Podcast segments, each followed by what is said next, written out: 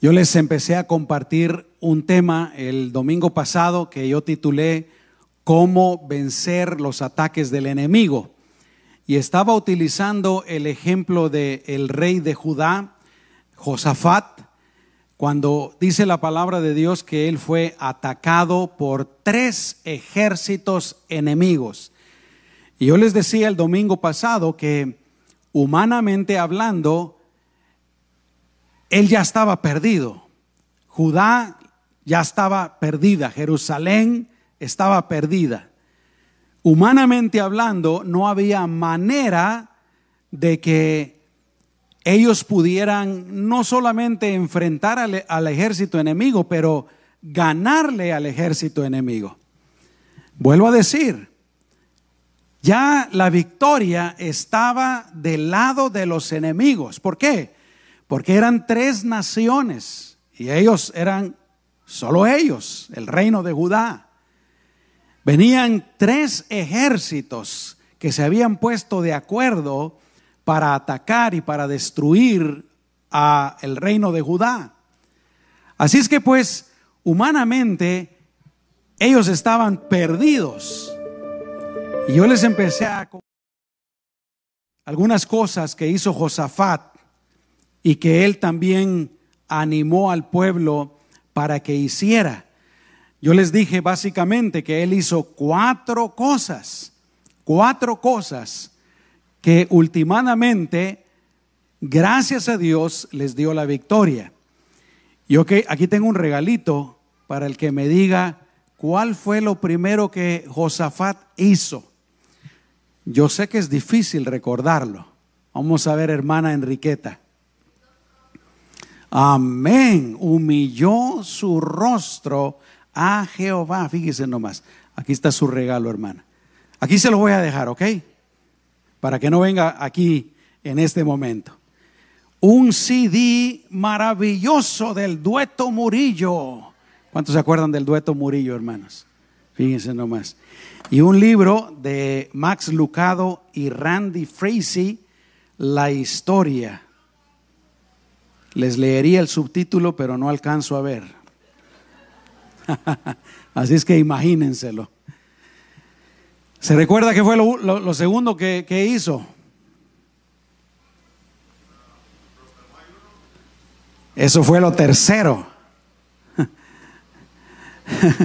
No, no, no. Fue lo segundo, ¿no? Sí, tiene razón el hermano. Proclamó un ayuno. Gloria a Dios. ¿Qué hizo en tercer lugar? Humilló su rostro, proclamó ayuno. Exactamente, reunió a todo el pueblo enfrente del atrio, en el templo. Y en cuarto lugar, ¿qué hizo? ¿Se recuerdan? Hermano Ramón ya me dio la respuesta. ¿Quién más se recuerda, hermanos? Se puso a orar, se puso a orar. Y yo les decía que Ahí se quedó todo el pueblo, dice la Biblia, parados. Josafat ya oró y ahí están todos parados delante de Dios. ¿Se puede imaginar esa escena, mis amados hermanos? Por allá vienen los tres ejércitos enemigos. Ellos aquí, la primera reacción de Josafat les dije que fue tener miedo, ¿no? Pero él hizo esas cuatro cosas. Clamó a Dios y ahora están parados, dice la Biblia, con sus hijos. Yo me imaginé a las familias completas. Me imaginé a Josafat con su esposa, la reina, los hijos. Y ahí están parados, esperando, Dios mío, ¿qué vas a hacer? Ya hemos orado a ti, ¿qué vas a hacer? Y de eso vamos a hablar en este momento. Vamos a cerrar nuestros ojos, hermanos. Señor, te damos gracias por tu palabra. El domingo pasado, Señor, aprendimos mucho acerca de no solamente la reacción de Josafat, pero esas cuatro cosas que él hizo, Señor. Cosas, Señor, que nosotros también podemos hacer cuando somos atacados cuando se nos presenta un reto, una situación difícil, algo malo viene a nuestras vidas. Pero no solamente eso, Señor, sino que también cuando, cuando hay una situación que necesita que te busquemos, Señor. Ahora, Señor, vamos a meditar en el resto de la historia y desde ya te damos gracias. A ti te damos toda la honra y toda la gloria, Jesús. Amén y amén. Aleluya. Así es que, como les digo, ahí están todos esperando, hermanos. Y así es como yo me imagino, un silencio, silencio. Josafat ha terminado de orar y hay un silencio. ¿Qué pasó, hermanos? ¿Cómo respondió Dios? Dice la palabra de Dios que un hombre fue lleno del Espíritu Santo. Un hombre llamado precisamente Jaciel fue lleno del Espíritu Santo. Y Jaciel se pone de pie. Aleluya. Mis amados hermanos, gracias a Dios por su palabra. Gracias a Dios porque Él sí responde. ¿Cuántos pueden decir amén a eso?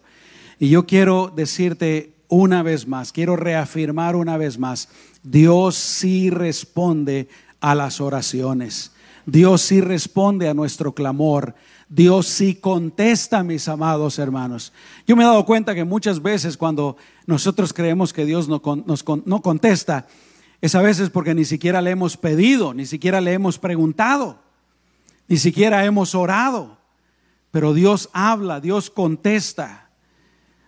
Jaciel dice que lleno del Espíritu Santo se pone de pie y les da un mensaje. Y este mensaje, mis amados hermanos, básicamente lo podríamos dividir en cuatro cosas que Dios le dice al pueblo de Israel. ¿Qué creen ustedes que es lo primero que Dios les dice, mis amados hermanos? Dios les dice, no tengan miedo, no tengan miedo. Se los dice dos veces. Y es que, mis amados hermanos, si hay algo en que todos nosotros somos expertos es en tener miedo. Nos, nos sale, nos, nos brota naturalmente. Le pasó a Josafat cuando llegan a avisarle que, que vienen estos ejércitos en contra de él, ¿se recuerdan? Lo primero que él tiene es miedo. Y yo me he dado cuenta que así nos pasa a nosotros. Cuando, por ejemplo, nos ataca una enfermedad. ¿A cuánto de ustedes les ha pasado, hermanos? A veces nos sentimos algo raro en el cuerpo. Una bola por ahí. Bueno, no estoy hablando por esta bola, ¿verdad? Otra bola. Otra bola. Déjenme hacerles una pregunta. ¿Cuántos de ustedes alguna vez, no me tienen que contestar, ok? Pero ¿cuántos, cuántos de ustedes alguna vez han tenido alguna enfermedad, han tenido algo, y ustedes han llegado a pensar tal vez esto es lo que me va a llevar a la muerte. Amén.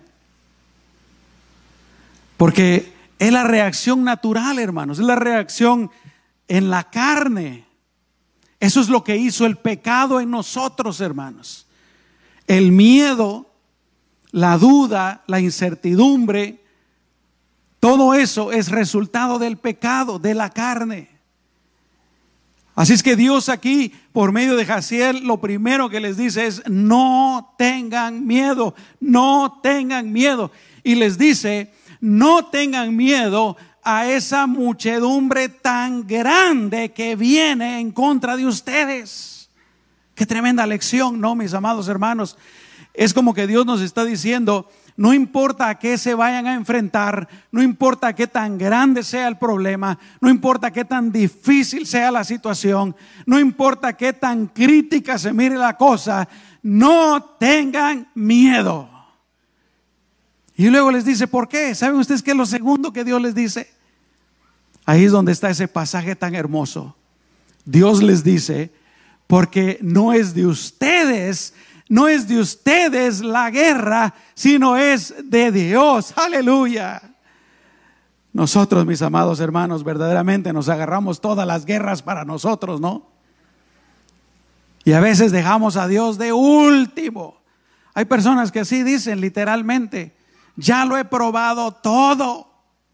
Ahora, pues ni modo, vamos a buscar a Dios. Pero no, mis amados hermanos, Dios les dice, la guerra no es de ustedes, la guerra es de Dios. Mi amado hermano y hermana, si tú eres un hijo de Dios y si tú ya creíste en Jesucristo como tu Señor y Salvador, tú eres un hijo, tú eres una hija de Dios. Entonces cualquier cosa que venga a tu vida no tiene que ver nada más contigo, tiene que ver contigo y con Dios. No tengan miedo. La guerra no es solamente de ustedes, sino es de Dios. Y luego les dice otra cosa bien interesante. En esta guerra, dice, ustedes ni siquiera van a tener que pelear. Hay guerras en las que nosotros tenemos que pelear, hermanos. En muchas guerras, en muchas batallas nosotros tenemos que pelear. Tenemos que hacer cosas, ¿no? Bueno, yo quisiera corregir eso. En todas las guerras nosotros deberíamos de pelear, por lo menos de cierta manera por medio de la oración, por medio de esas armas espirituales que el Señor nos da. Pero lo que me refiero con que hay algunas en las que no tenemos que pelear es que Dios lo va a hacer todo, hermanos. Amén. Yo quisiera que todas las guerras fueran así, ¿no? Pero digo, en algunas sí hay que hacer cosas. En algunas sí tenemos que ponernos en acción. En algunas tenemos que intervenir, pero en otras, mis amados hermanos, Dios lo hará todo. Y esta era una guerra en donde Dios les dice, ustedes no van a tener que pelear, esto es lo que van a tener que hacer, estar quietos y ver la salvación de Dios. Aleluya. Qué tremendo, ¿no? Que el Señor nos ayude, mis amados hermanos, a confiar más en Dios. ¿Cuántos dicen amén? Que el Señor nos ayude a confiar más en Dios. Yo me he dado cuenta de una cosa bien interesante. Venimos a la iglesia y escuchamos un mensaje como este y nosotros mismos nos decimos, sí, voy a confiar más en el Señor, voy a confiar más en el Señor. Es más, yo mismo, preparando este mensaje, leyendo la palabra de Dios, me digo, yo tengo que confiar más en el Señor. Pero se dan cuenta, hermanos, que nomás salimos por esas puertas y parece que se nos olvida algo sucede y se nos olvida completamente. Bueno, yo quiero reafirmar una vez más eso, hermanos. Necesitamos confiar más en el Señor. Amén. No van a tener que hacer nada. Y les dice solamente unas instrucciones.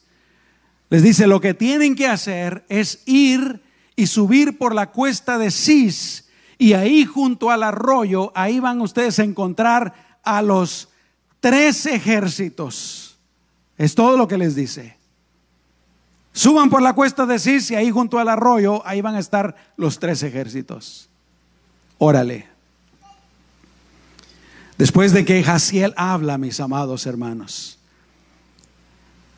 Entonces Josafat y el pueblo de Judá reaccionan al mensaje de Dios. Mis amados hermanos, yo quiero reiterarles una vez más que aquí está el mensaje de Dios. Amén. Leámoslo, creámoslo, vivámoslo, pongámoslo en práctica en nuestras vidas.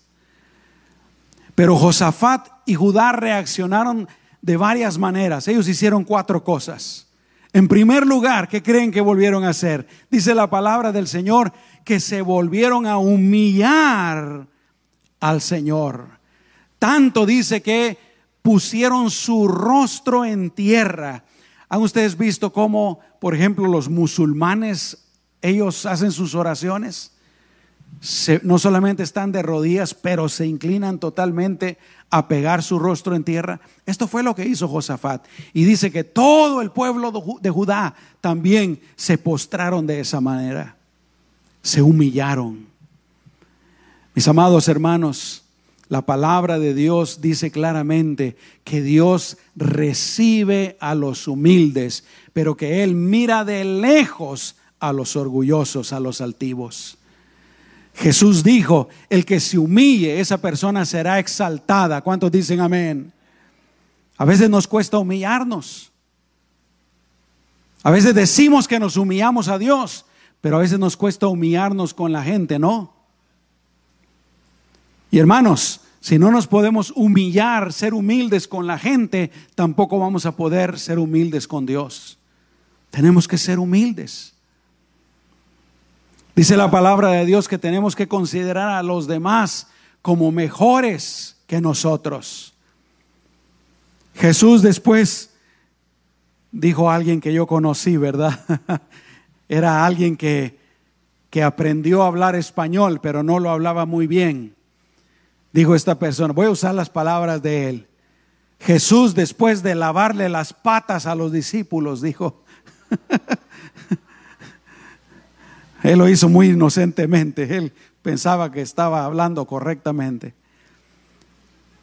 Pero Jesús, después de lavarle los pies a los discípulos, les dijo, no, el que quiera ser más grande, el que quiera ser mayor entre ustedes, tiene que servir a los demás. A veces no nos gusta eso. Y Jesús les dice, si yo, que soy el maestro, He hecho esto con ustedes, dice, de aquí en adelante háganse eso ustedes, entre ustedes. Sírvanse los unos a los otros, sean humildes. La cosa está que ellos se humillaron delante de Dios, se postraron delante de Dios. Yo me recuerdo Luis Palau, él decía que cuando él leía la palabra de Dios, a él le gustaba ponerse de rodillas. Yo me imagino que tal vez ahí en la orilla de su cama él abría su Biblia y de rodillas leía la palabra del Señor. Y de cierta manera esto es lo que estaba haciendo Josafat y lo que estaba haciendo el pueblo, porque acababan de escuchar la respuesta de Dios, que les ha asegurado que ellos van a ser victoriosos se humillan. Luego de humillarse, dice la palabra de Dios que le adoraron a Dios, le adoraron a Dios. Pero no solamente le adoraron, ¿saben qué otra cosa hicieron? En tercer lugar, dice la Biblia, que alabaron a Dios con voz fuerte. Aleluya. Podríamos entender, mis amados hermanos, de que, y te, te puedes imaginar esa escena, todo el pueblo y Josafat también gritándole a Dios. Gracias Señor, gracias. Gracias por habernos hablado. Gracias por darnos la victoria. Aleluya. ¿Cuántos pueden decir gloria a Dios, hermanos? Tenemos que ser más gritones. Digan amén. Aleluya. Pero eso también quiere decir que se pusieron a cantarle a Dios. Gloria a Dios. Los cristianos cantamos bastante. ¿Cuántos dicen amén? Cantamos para todo. Si es un culto, un servicio, cantamos. Si es un cumpleaños, cantamos. Si es un funeral, cantamos. Si nos estamos bañando, cantamos. Si vamos en el carro, cantamos. ¿Cuántos son así? Le cantaron a Dios. Aleluya. Primero se humillaron, adoraron, le cantaron a Dios. ¿Y saben qué hicieron en, cuarto lugar? Se fueron a dormir. Miren nomás. La batalla es mañana. La guerra es mañana. La amenaza está latente. Pero ellos se fueron a dormir. ¿Saben por qué, hermanos? Porque cuando uno confía en Dios, eso te da paz y te da tranquilidad. Ahora déjame decirte otra cosa. La falta de confianza en Dios, la duda, el temor, la preocupación, la ansiedad, eso quita el sueño. ¿A cuánto les ha pasado? Porque no confiamos en el Señor. Pero ellos confiaron en el Señor y se fueron a dormir. ¿Qué dice la Biblia? Al día siguiente, al día siguiente, Josafat se levanta, todos se levantan y ya es la hora de ir a la batalla. Y dice la palabra del Señor que Josafat nuevamente reúne a todo el pueblo delante de él. Les dice dos cosas. En primer lugar, les dice, crean a Dios, crean a Dios. Y la protección de Dios va a estar con ustedes. Crean a Dios. Qué tremendo, ¿no? Hermanos, ese es un tremendo mensaje para nosotros el día de hoy. Si nosotros creemos en Dios, la protección de Dios va a estar con nosotros, hermanos. El cuidado de Dios va a estar con nosotros. ¿Cuántos pueden decir amén? ¿Cuántos pueden decir ese soy yo? Yo soy hijo de Dios, yo soy hija de Dios. Yo valgo más que todos los pajaritos. Estoy hecho a la imagen y semejanza de Dios. Él tiene cuidado de mí. Él es mi sanador, Él es mi proveedor. Pero repito, que somos nosotros, hermanos? Expertos en preocuparnos. Es más, para eso ni siquiera tuvimos que aprender. Para creer en Dios, tenemos que trabajar muy duro. Tenemos que leer mucho la Biblia. Tenemos que escuchar muchos mensajes. Para tener miedo, expertos. ¿No? Yo creo que esto de la pandemia, mis amados hermanos, sacó a frote, a flote, también qué tanto nosotros confiamos en el Señor o no. Yo les he dicho, esta pandemia no es la última. Una de las profecías bíblicas es que en los últimos tiempos van a haber pestes en plural pestes. ¿Se recuerdan de las anteriores?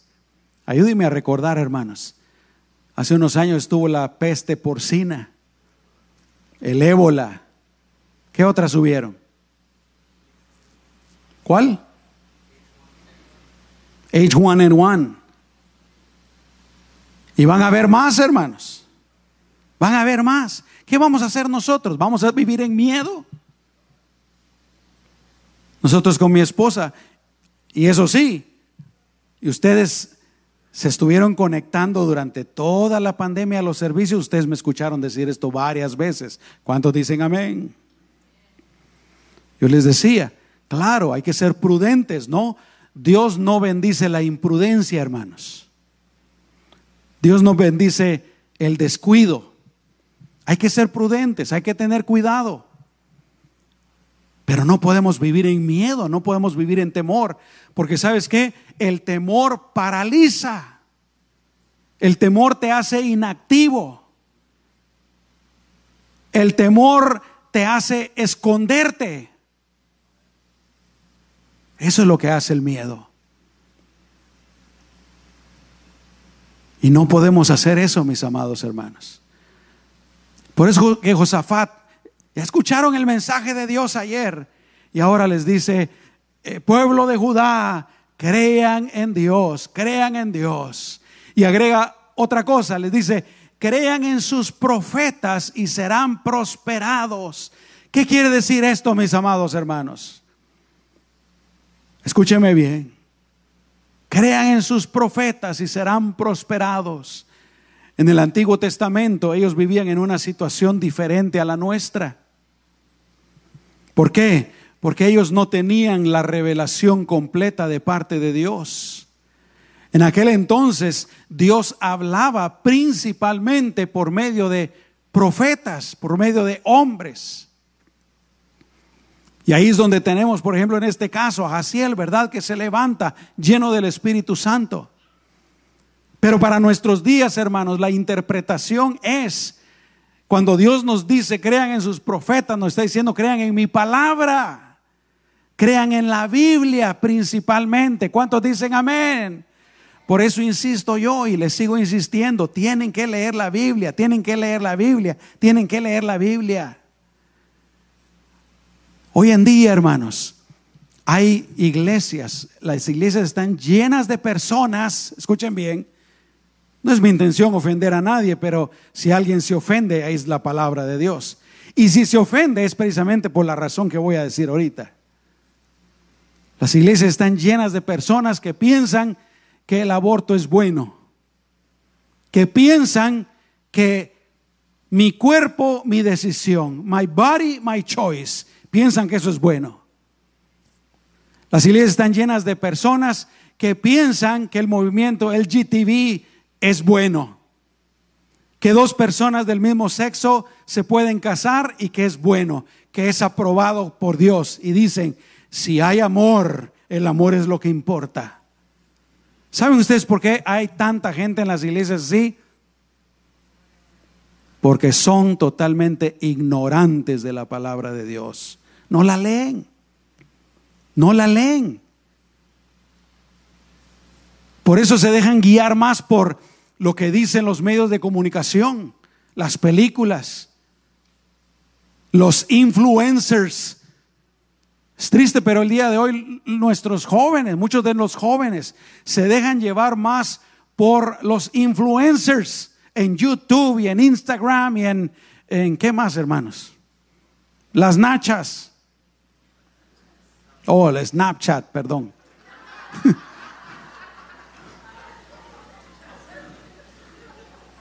Chiste, chiste. No es cierto, hermanos. Si ustedes tienen adolescentes y los traen los viernes aquí a la iglesia, ¿saben qué es una de las cosas que yo trato de hacer con ellos? Trato de, de alguna manera, orándole al Señor, clamando al Señor, pidiéndole al Señor, trato de hacerles entender de que esta es la palabra de Dios, que esta debe de ser nuestra guía, no solo para los cristianos, sino para el mundo entero, para toda la humanidad. Este viernes pasado les iba a hablar acerca del tema la creación perfecta de Dios. Íbamos a estudiar el capítulo 1 de Génesis. Lástima que tuvimos esa tormenta tan fuerte, ¿no? ¿Cuántos de ustedes les llovió en sus casas, hermanos? Allá por Walmart en Foothills, cero gotas. ¿A cuántos no les llovió? A ver, levante la mano. Fíjense nomás. Hubieran visto cómo estuvo aquí, hermanos. Una tormenta tremenda. Que yo salí y el aire se estaba llevando a mi esposa. Yo salí y a mí no me movió para nada. ¿Por qué será?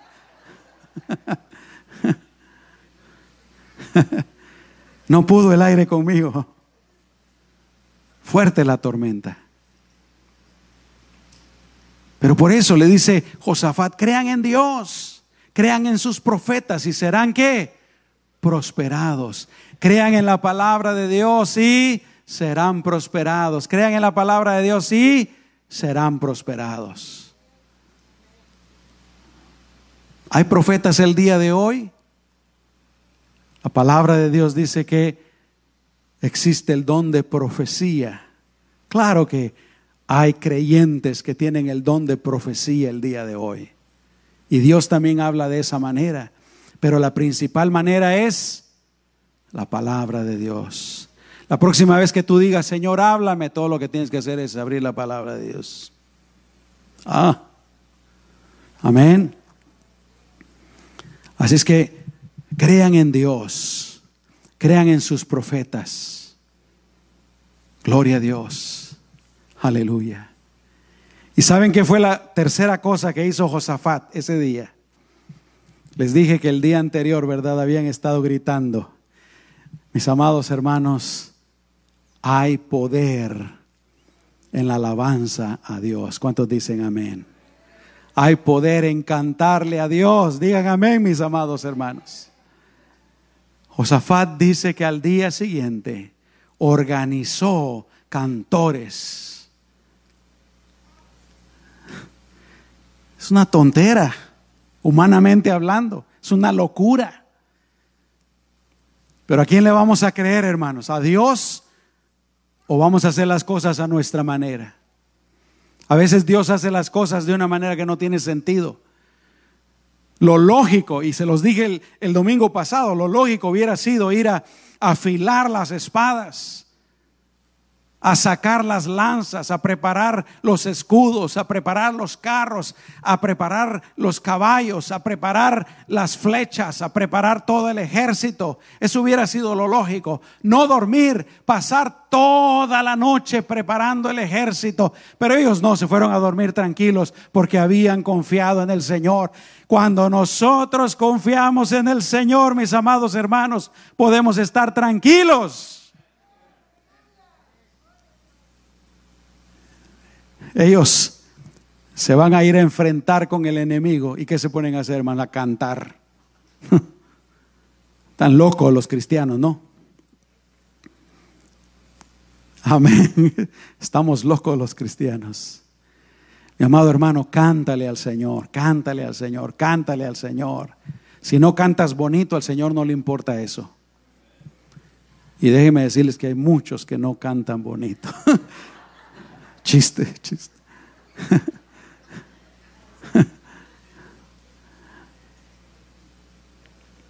¿De dónde viene la perfecta adoración, hermanos? De un corazón contrito y humillado. Amén. Y dice que se pusieron a cantar cuando iban saliendo a la batalla. Y Josafat les da unas instrucciones específicas. Les dice que en medio de todos los cantos, no importa lo que van a cantar, que digan, porque la misericordia de Jehová es para siempre. Aleluya. La misericordia de Jehová es para siempre. Díganlo, grítenlo, repítenlo. Y ahí están ellos, hermanos. Gloria a Dios. Amado hermano, la próxima vez que te vengan problemas, que te vengan ataques, que te vengan enfermedades, que te vengan situaciones difíciles, que vengan eh, eh, lo que sea, está bien, haz las cosas que tienes que hacer si tienes que ir al médico, ve con el médico. Si tienes que ir con el psicólogo, ve con el psicólogo. Si hay que ir con el abogado, ve con el abogado. Si hay cosas que hacer, hazlas. Pero antes que todo, recuérdate en el Señor, porque Él es todopoderoso. Aleluya. Y Él lo tiene todo en sus manos. Y allá van para la batalla. Ah, hay que ir a la cuesta de Cis, ahí junto al arroyo, vamos a encontrar a los ejércitos. Y para serles sincero, hermanos, yo no sé cómo van ellos, pero yo me imagino, yo me imagino que van armados, ¿no? Eso es lo que yo me imagino. Yo, la Biblia no dice, pero yo imagino que van armados. ¿Y qué creen ustedes que pasa, mis amados hermanos? Ellos van saliendo allá de Judá, de Jerusalén. Mientras tanto, aquí los tres ejércitos. Dice que, dice que dos de los ejércitos se pusieron en contra de los sirios y los destruyeron, los acabaron. Y luego estos dos ejércitos, Joab y Amón, se pusieron a atacarse los unos a los otros, fíjate, hasta que no quedó ni uno solo. ¿Se recuerdan lo que Dios les había dicho allá a Israel? La guerra no es suya, sino que es mía. Esta ocasión ustedes no van a tener que pelear, sino estar quietos y ver la salvación de Dios. Hermanos, cuando confiamos en el Señor, nosotros le honramos y Él pelea por nosotros. Amén. Y vuelvo a decir algo que decía antes. Hay guerras, hay batallas en las que sí, definitivamente nosotros vamos a tener que hacer cosas. Pero hay otras, hermanos, en las que Dios lo va a hacer todo. Y este fue uno de esos casos. Dice la palabra del Señor que cuando ellos llegan al lugar, hermanos, están todos muertos, tirados por todas partes. ¿Y qué pasó? Ellos llegan solamente a recoger todas sus cosas valiosas. Fíjense, después de tener una tremenda amenaza, ellos terminaron con una tremenda prosperidad y bendición. Eso es lo que le pasa a los que estamos con el Señor, mis amados hermanos. ¿Cuántos dicen amén? Aleluya. Que siempre nosotros estemos bien con el Señor, hermanos, y hagamos lo que al Señor le agrada. Amén. Vamos a orar. Cierra tus ojos. Amado Señor, te damos gracias por este gran ejemplo de Josafat. Era un hombre que te amaba, Señor. Era un hombre que te temía. Perfecto definitivamente no era, Señor. Pero en su corazón él deseaba hacer tu voluntad.